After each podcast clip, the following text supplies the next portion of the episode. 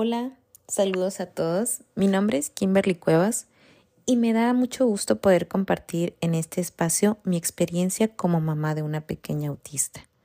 Me parece muy bien recordar que ese es un lugar para poder expresarnos y poder hacer red de apoyo. Si tú tienes algo que compartir, nos gustaría mucho que te animaras a contactarme. Dejo en la descripción donde puedes encontrarme. Muy bien. Pues hoy quiero compartirles cómo fue que llegué al diagnóstico de mi hija y algunas cosas que he aprendido en este recorrido. Bueno, voy a contar como en general este los los primeros pormenores. Ella es una bebé arcoíris, por lo cual fue una niña muy deseada y amada desde que supimos que venía en camino.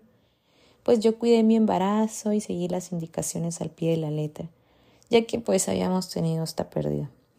Durante la gestación pues la verdad es que no hubo mayor problema, solamente fue en el último trimestre donde la falta de líquido amniótico fue la razón por la que tuvimos que inducir el parto.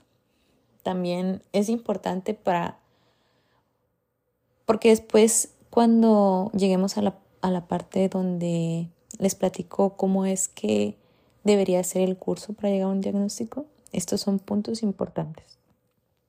Eh, durante el parto hubo un poco de sufrimiento fetal ya que pues mi bebé no podía nacer, así que tuvo que ser extraída.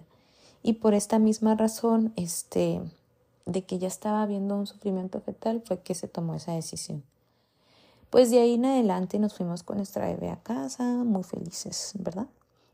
Los primeros meses, pues regulares o normales, por así decirlo, ya sabemos lo que conlleva la maternidad, este, Ah, noches sin poder dormir y todo este tipo de cosas que, que son parte de la maternidad.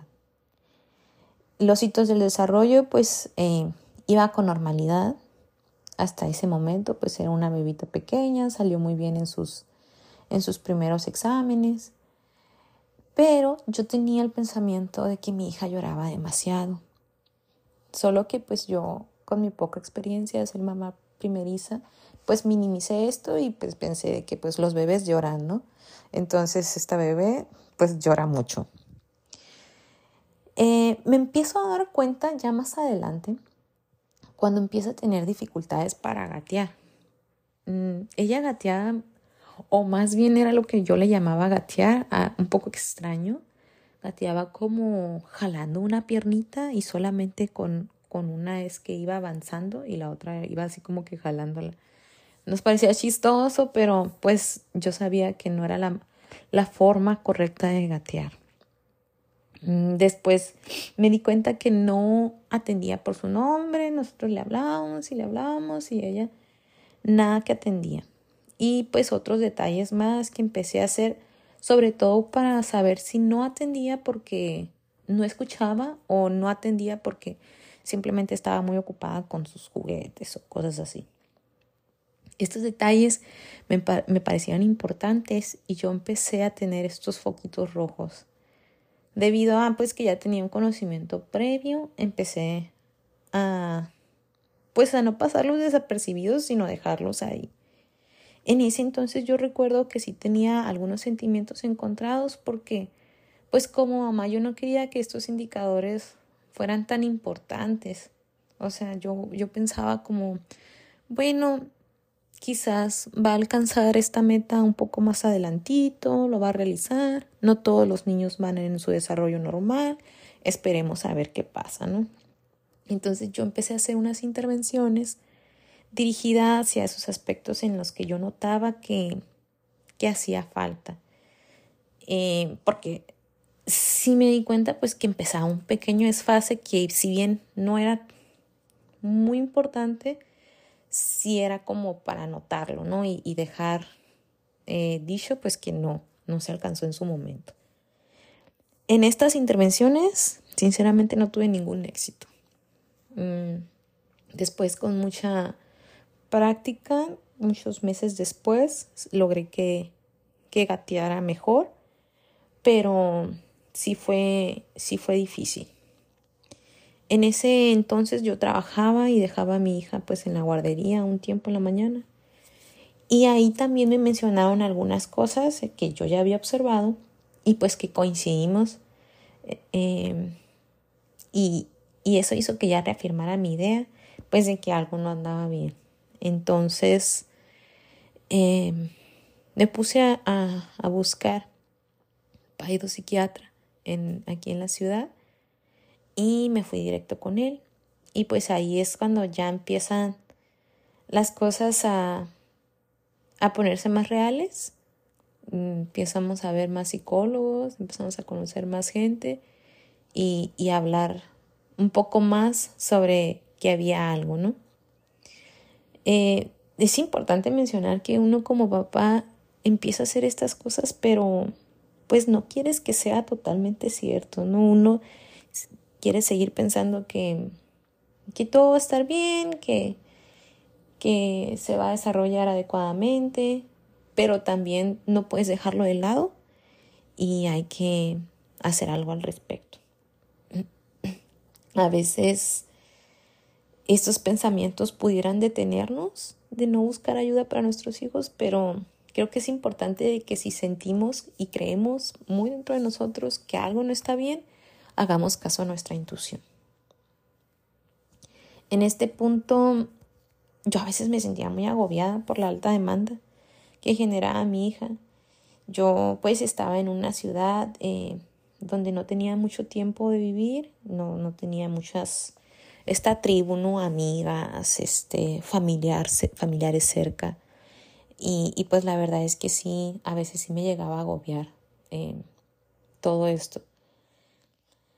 Mm, algunas veces trataba de hacer uso de algunas recomendaciones mm, para mi hija, pero pues la verdad es que no, no funcionaban siempre. Mi hija siempre lloraba demasiado. Ahora sé pues que este llanto pues no era todo normal.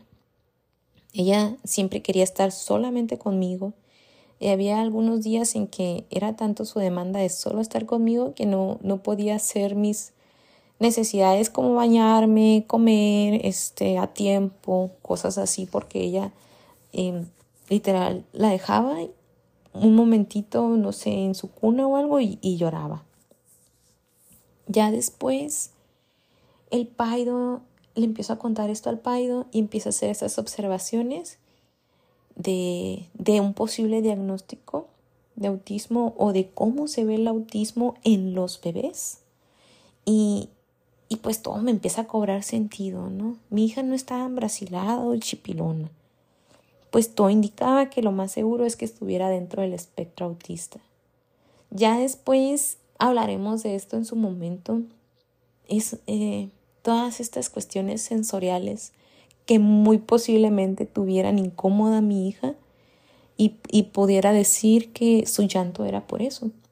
Todas estas cuestiones sensoriales, no sé, la luz, la ropa, este, el pañalito, ese tipo de cosas que pudieran haberla estado molestando. Y aunque siempre que lloraba mucho, siempre la revisaba, este, tiene hambre, tiene popó en su pañal, todas esas necesidades básicas, pero no podemos saber si simplemente era la fricción de la ropa lo que la molestaba o la luz del sol, que después me di cuenta de que sí le molesta la luz que está muy intensa, o el ruido, o no sé, ciertas cosas, ¿no?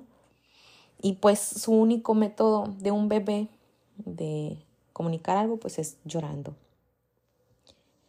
Em, entonces, el Paido nos manda a hacer una evaluación con una psicóloga. Aquí es importante que sepamos, empecemos con estos pasitos de que quien va a realizar estos test, quien va a llevar a cabo esta evaluación, es un psicólogo, no es el paido en sí, o el doctor, o el pediatra. Puede, ellos con experiencia pueden observar muchas cosas, pero siempre tiene que estar respaldado por una evaluación y esa evaluación la va a hacer un psicólogo. Y pues en esta evaluación los resultados indican pues lo que ya estábamos comentando, ¿no? Y es justo ahí donde todo comienza. ahora con la experiencia de lo que ya viví, mm, quiero decirte que no solo comienza el proceso de nuestros hijos, sino que ocurren muchas cosas al mismo tiempo. Y no está mal que te tomes tu tiempo para digerirlo. Muchas veces queremos adentrarnos rápido, empezar la acción, qué terapia le tengo que dar, a dónde tenemos que ir y nos llenamos y nos llenamos de terapias y de cosas y empezamos a hacer cambios, lo cual no está mal porque los tenemos que hacer. Pero nos dejamos de lado como padres. Y la pieza más importante es estar bien nosotros para poder brindar la mejor guía para nuestros hijos.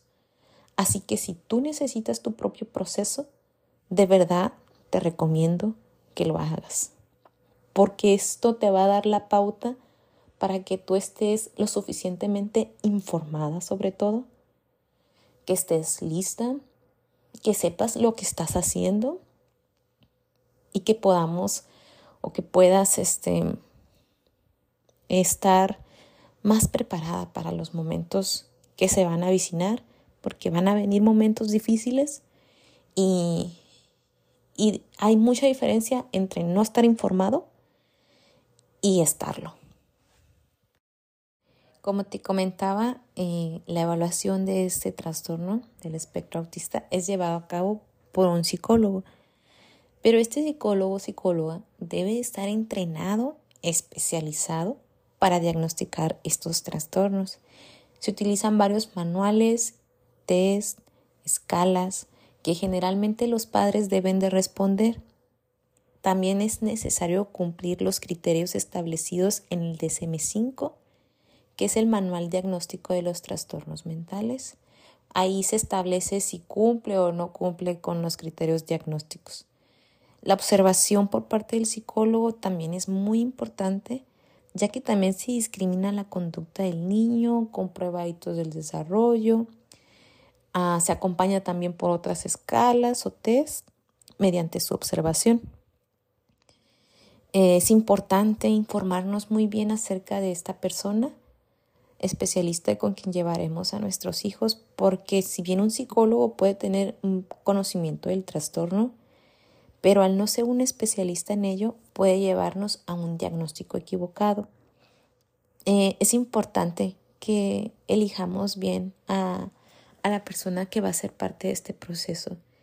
También quiero decirte que mm, en este recorrido conocemos a muchas personas y todas nos van a aportar algo y todas nos van a ayudar. Sin embargo, va a haber momentos en que vas a necesitar cambiar porque mucho tiene que ver que como esto es un espectro, no hay un autismo igual al otro entonces quizá tu hijo tu hija se sienta más cómodo en un lugar, en otro lugar, debido también a, su personalidad. Y volviendo a lo del diagnóstico, em, es importante saber con quién lo llevamos, porque un diagnóstico equivocado nos puede llevar a un tratamiento que no sea el que nuestros hijos necesiten. Existen otros trastornos que ahora se sabe y que son también parte del espectro o comparten algunos criterios y se pueden confundir con el diagnóstico principal o una comorbilidad o viceversa. Por poner un ejemplo, el trastorno por déficit de atención con o sin hiperactividad comparte con el trastorno autista algunos criterios, algunas eh, por ahí palomitas, rayitas, que son muy parecidos entre sí.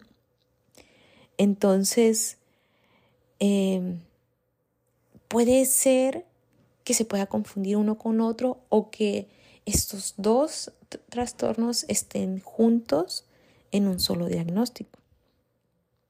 Y es, es por eso que una evaluación lleva tiempo. A veces nosotros como padres queremos tener la evaluación ya. Ya lo llevé a las sesiones, ya pasó una semana, ya pasaron dos semanas y no tengo nada.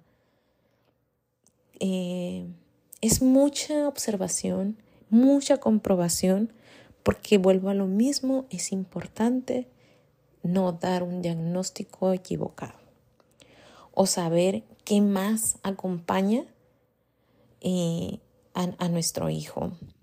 Es muy importante saber también su perfil sensorial, porque esto va a ser la parte principal para cualquier adecuación de nuestro hijo, para la educación en casa, para la escuela, para muchas cosas, eso va a ser como nuestra vértebra, saber el perfil sensorial de nuestros hijos. Em, ¿Por qué te platico esto? La información que existe sobre el trastorno del espectro autista a lo largo de los años ha sido muy sesgada. Al principio, hace muchos años, incluso se trataba como una enfermedad, lo cual ahora sabemos que no es. Ha pasado por procesos donde anteriormente su tratamiento estaba enfocado en disminuir el que pareciese autista la persona. Por ejemplo, disminuir estereotipias, ecolalias, utilizando métodos de recompensas. En la parte del diagnóstico ocurría que se daban diagnósticos como ansiedad generalizada, depresión, trastorno obsesivo compulsivo. Por ejemplo, en niñas era muy limitado el diagnóstico e incluso muchos estudios científicos decían que la probabilidad de tener trastorno autista era más elevada en varones. Ahora sabemos pues que no es así, simplemente se confundía con el deber ser de una niña, una niña es callada, es tímida, casi no habla, eh, está ocupada en otras cosas, es más, pues, más seriecita, no sé. Entonces eran diagnósticos que más bien no se daban. Por poner un ejemplo, existieron muchas niñas diagnosticadas con ansiedad que en realidad eran autistas o con alguna otra neurosis que, que en realidad pues estaban dentro del espectro autista, limitando de esa manera su adecuado tratamiento e incluso la identidad misma de la persona. Por eso he puesto mucho énfasis en este punto, porque me parece muy importante poner atención a nuestros hijos y tener claro que por dónde debemos comenzar. Esta experiencia, pues sí son momentos muy abrumadores, nos puede costar trabajo discriminar información y llegar al tratamiento adecuado. Va a ser un camino a lo mejor largo, a lo mejor tedioso, pero nuestros hijos se van a ver muy beneficiados en de eso. Hoy en día, pues son muchísimas más las personas que están hablando sobre autismo. Mamás, especialistas, doctores, maestros, psicólogos, las personas autistas que no fueron diagnosticadas en su niñez hoy son adultos que empiezan a contar su experiencia.